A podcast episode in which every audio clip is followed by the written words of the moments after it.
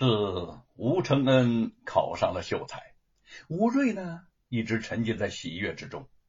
这两天呢，他意外的得知，此次献血考秀才的督察官，竟是自己少年时的同窗，现在京城为官的探花郎蔡昂，便命吴承恩前去拜望。他知道蔡昂为人正直清廉。如果他能有所提携，对儿子的将来一定大有好处。你是哪儿来的？这里是蔡大人的府邸。一身布衣的吴承恩来到了蔡府大门之外，直瞪瞪的就想往里边闯，被两名守门的家丁毫不客气的给拦住了。我就是来见他的，你们让我进去。吴承恩说着，又想往里走。啊，什么？让你进去？这个家丁是左看看，右看看，怎么看都觉得这小子是来找麻烦的。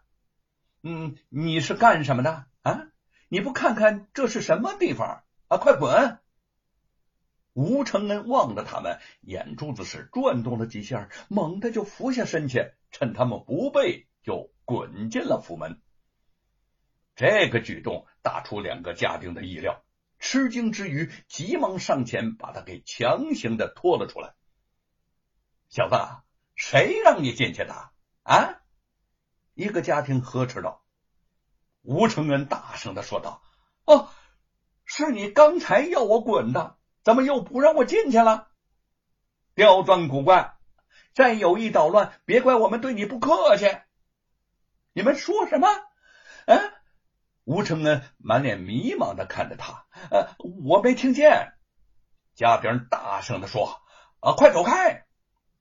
呃，再大点声。吴承恩装模作样的竖起了耳朵，呃，我还是没听见呢。快走开！哈哈哈哈哈哈！吴承恩忍不住的哈哈大笑起来。你竟敢耍我们！那个家丁恍然大悟，转身就向门内喊道：“来人呐，把这个胡搅蛮缠的东西抓起来！”几个家丁从府内冲了出来，七手八脚的就把吴承恩给押进了府内。吴承恩禁不住的大笑着：“哈哈哈哈哈！” 这可是你们把我给抓进来的啊！呃，不是我自己进来的啊！哈哈哈哈哈哈家丁们互相看看，又好气又好笑的。得，咱们又上这小子的当了啊！吴承恩被关进了蔡府院中的一间小房子里，他既来之则安之，悠闲自得的唱起了段子。玉皇大帝来传我，封我齐天极品高。几番大闹凌霄殿，数次偷吃王母桃。天兵十万来降我，二郎擒我到天朝。送到老君炉里炼，全然不怕半分毫。蔡昂送客回来，正路过此地，他听见了吴承恩的唱段，愕然不解。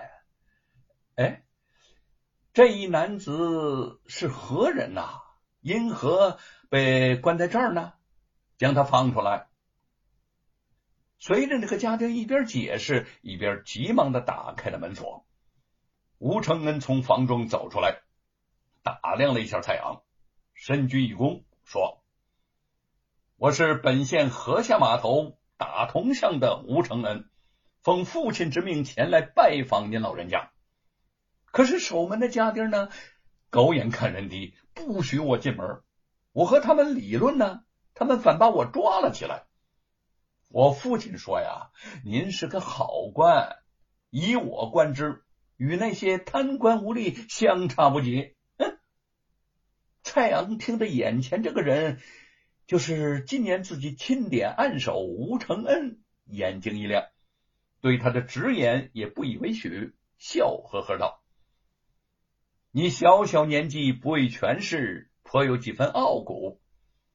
既然是本官同窗的公子，本官理应以宾客之礼相待，请。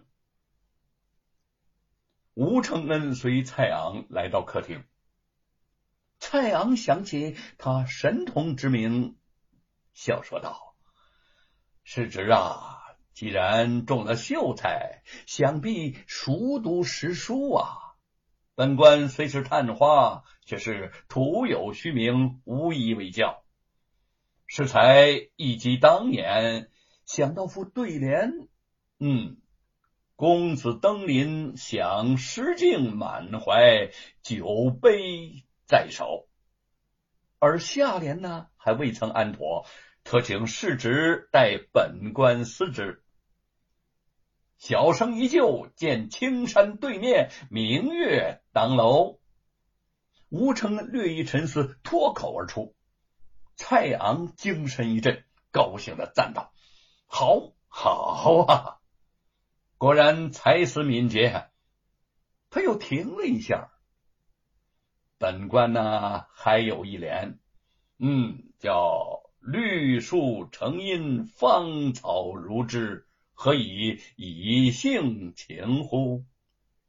吴承恩迅捷的追道：“水仙已去，乔子方来，贵在得去时耳。”蔡阳笑着，手指着客厅的一副中堂。此画乃丹青高手李山人路过淮安的时候，仿镇淮楼的模样所作，颇有点黄鹤楼的气派呀。由此，本官想为这幅画呢配副对联儿，上联已经立出了，下联却未曾想好。吴承恩不卑不亢的，啊，大人，哎，请说上联。何时黄鹤再来？且自把金樽，看周记千年芳草。吴承恩眼望着那幅画，见楼宇雄伟，檐角外白云如飞，楼台远处有芳草鲜花，农人牧童，随。微微一笑，朗声道：“今日白云尚在，问谁吹玉笛？落江城，八月桂花。”蔡昂抚掌大笑：“哈哈哈！好，我这儿也有一副上联，请大人赐下联吧。”吴承恩桀骜不驯的性子又发作了。蔡昂一怔。身旁的家丁大声的斥道：“吴承恩，你太放肆了！怎敢在蔡大人面前卖弄才学呢？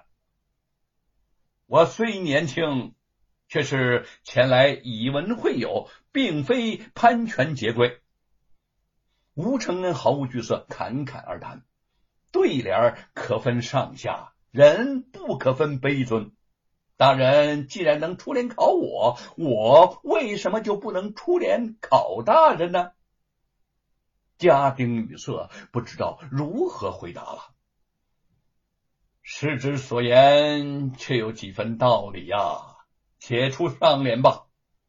蔡阳到底是个胸怀宽广之人，也想听听这个吴承恩的题目。放不开眼底乾坤。何必登四楼把酒？吴承恩说完，目光炯炯的盯着蔡昂。蔡昂沉吟片刻，一笑答道：“吞得尽胸中云梦，实无需《西游记》去。”好，大人对的极妙啊！果然不愧是探花郎出身，吴承恩。由衷的赞道：“对蔡昂来说，吴承恩更是个不同凡响、非常少见的年轻人。不但因其才学和灵气，而且还有份难得的傲骨，敢于挑战权威的气魄。